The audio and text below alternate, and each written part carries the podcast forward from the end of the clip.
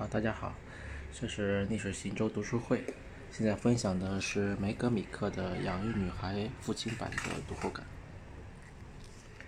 这本书我忘记是谁推荐给我看的了，大概是从什么书上看到的吧。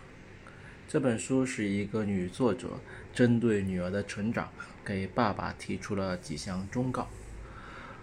我在八月二十三日看完这本书呢，并回忆书中的忠告，写了读后感。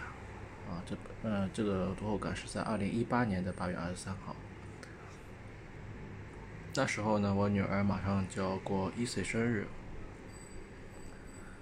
第一，爸爸要舍得为女儿投入时间和精力。养育女孩开篇说，每一个爸爸都能够成为一个好爸爸，只要你这么想。做好爸爸的第一条是舍得为女儿投入时间和精力。我读过日本作家失之愈合写的一本小说，叫《如父如子》，讲的是两个家庭抱错了儿子，从而呈现两个家庭不同的育儿观。那本书给我的一个感受是，和挣很多的钱比起来，孩子更需要我们的陪伴。这种陪伴不只是我们的身体陪在女儿的身边，内心也应该是真诚的、充满爱的陪在女儿的身边。这种陪伴包括主动的去获取育儿知识、参加育儿培训，包括多带女儿一起外出活动，留下美好的共同记忆。这些记忆将是给女儿的宝贵财富。这种陪伴包括了父女俩坐下来和女儿讲一讲自己小时候的故事，讲一讲自己犯过的错误，以及自己从这些错误中所收获的经验教训。一起讨论讨论，如果女儿在那样的场景里，她会做出怎样的选择和决定？如果女儿不是出生在爸爸的出生成长地，我们还可以带着她来一次寻根之旅，来到小时候待的地方，那里的每一个街道、小巷、小玩意上都留存着爸爸的故事，这能让女儿产生一种继承感。养育女孩父亲版中还列举了一些名言与我们共勉，比如他说：“罗斯福说过这样的话，大概意思是我们干好一件事，做出很多的事业不一定幸福，但是我们有一个家庭，关系融洽和睦，则是幸福的。”不过我在百度上搜索了一下，呃，没有找到出处，但我还是非常认同这个观念的。好爸爸，同时也是一个幸福的爸爸。养育女孩说：“我们一生可以成为很多角色，做好一个职业，做出一些贡献。但养育一群孩子是其中最奇妙和最有成就感的一件事情。”二，爸爸要经常记日记。记日记的好处是。第一，可以提供我们静除反省自己的机会；第二，可以留下一个记录，既是一种纪念，也是一种个性化的育儿经验备忘录，便于查阅，同时也能增强爸爸们的育儿信心。养育女孩父亲版讲了一个故事，说一个爸爸有一段时间很容易暴躁，他通过写日记发现和反省自己，控制住了自己的情绪。写到这里，我突然想到，我要多看一些纸质书，多用纸笔写作，少在女儿面前看 Kindle，呃，少用电脑打字，因为我的行为都是在给女儿做示范。我不想给她留下爸爸正在看电子产品的印象，我想给女儿留下爸爸在看书的美好印象，在她的心灵中播下热爱阅读的种种子。同时，我们也应该要以身作则，不浏览不良网页，带女儿身体力行的做慈善的活动，有功德的行动，来代替道德说教。这大概就是记日记的反省功能吧。三，给女儿的最好礼物：爸爸的认可和爱。爸爸应该多和女儿表达爱。一个爱的拥抱，轻轻的握握手，轻轻的一个吻，都是为了让女儿感受到爸爸的关切和对她的在乎。当我们过问女儿的生活、学习的情况，女儿认真的回答问题的时候，我们不应该去接电话，不应该放下，不应该不肯放下手头的工作。只有这样做，才会让女儿感觉到我们是在乎她的回答的。重要的不是我们关心不关心她，而是她有没有感受到我们对她的关心。养育女孩父亲版说：“只有爸爸给女儿认可和爱，女儿才会变得自信，才会不去向别人苦苦的去寻求认同和爱。比如，女儿会在不适合的年龄去寻求男朋友的认可和爱。”那并不是做爸爸的我们希望发生的事情。其实这些爱我们本来就有的，为什么要吝啬给予呢？我们小小的不肯付出，却让女儿在人生的漫长时间里去苦苦寻求，这是多么残忍的事情啊！四，爸爸要懂得如何管教女儿。管教不是控制，是引导。管教要花费很多的精力。管教听起来让我们感觉自己很残忍，但是子不教父之过，一定要有管教。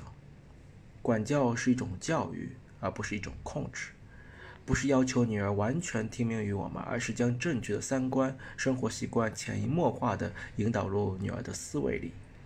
管教是润物细无声的引导，不是和女儿发生冲突，是为了让女儿能拥有一个受益一生的品格。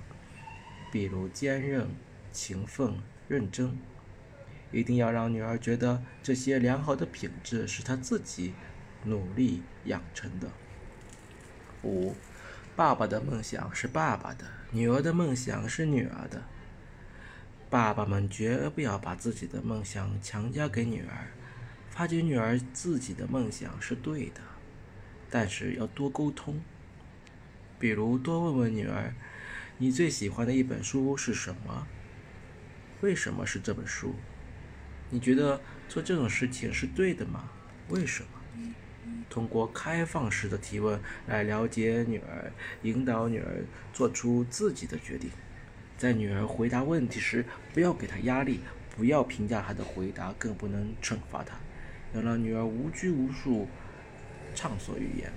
一个好爸爸就是了解了女儿的梦想以后，坚定的在背后支持她，即使一点都不喜欢她的选择和决定，即使她的梦想一点都不符合我们的期待，但我们就是要无条件的支持他，做他的椅背，做他的靠山，做他的避风港，并在这个中间引导他去设置目标，制定计划，认真的去追求。女儿的梦想是女儿的，不是爸爸的。我们的梦梦想，我们自己去实现，不要去混淆这种概念。自己不偷，自己要偷懒，却不让女儿实现自己的梦想，这是不对的。六，让女儿学会为自己负责，要让女儿认识到，说出来的话如果伤害了别人，自己要勇敢的站出来承担责任和后果。要给家庭成员之间预设帮忙做事的一个界限。比如对女儿说：“你可以一直换衣服，但是妈妈不会一天洗上这么多次衣服。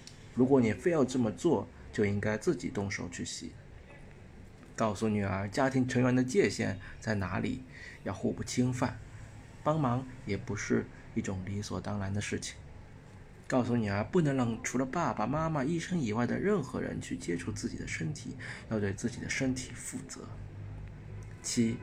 爸爸们要保护女儿，爸爸要肩负起监督的责任。这不是说去窥探女儿的隐私，而是说要去保护女儿。给电脑设置网页过滤器，减少互联网上不良信息对女儿的伤害，保护她的三观。不在她的房间放电视机、电脑，让她安心的写作业，保护她的专注力和视力。不让女儿去酒吧或者参加任何有酒精饮料的聚会，为女儿规定回家的最晚时间。如果到了那个时间还不回家，爸爸们就应该出门去找她，保护她的身体健康和人身安全。邀请女儿的朋友来家里做客，询问了解她朋友家的情况，留下联络方式，让我们能够处理一些紧急的情况。社会上有很多的风险是针对女孩子的，父亲要做的是尽力的去保护。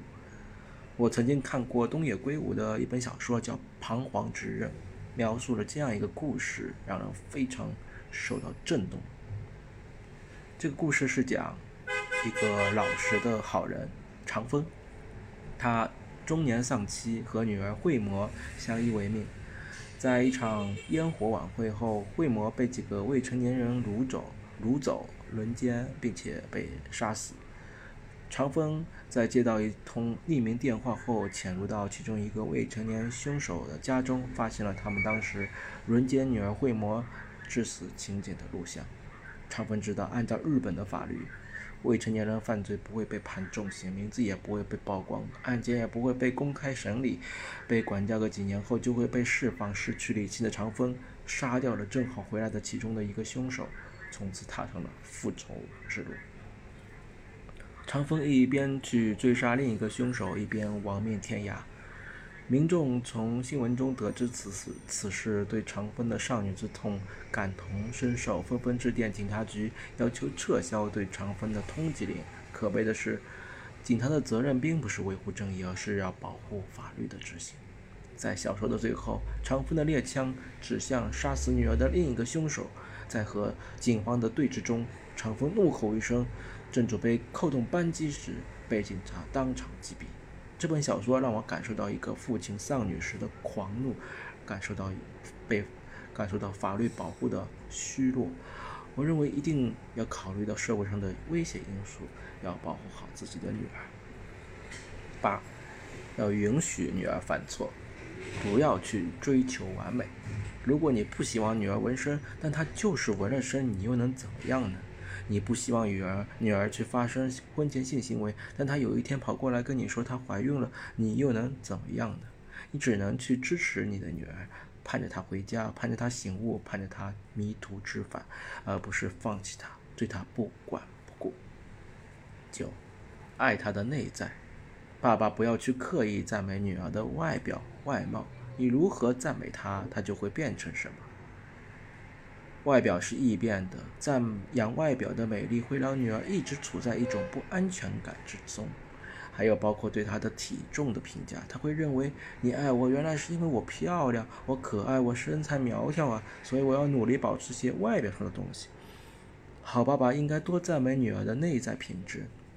她的温柔、善解人意、勤奋、认真、品德高尚、乐于助人等等等等。十，营造快乐的家庭氛围。快乐的家庭氛围是一种气场，我们要让家庭成员在快乐的氛围中去生活，这是爸爸的责任。比起妈妈来，爸爸更能起到气场稳压器的作用，冷静、冷处理、不急不躁、理性理智的平衡，化解家里的矛盾。抱怨、急躁和不安，这是爸爸的责任。爸爸要勇于去认错和道歉。认错和道歉不会折损一个父亲的威信，相反，更能让女儿看到父亲的勇敢和真诚。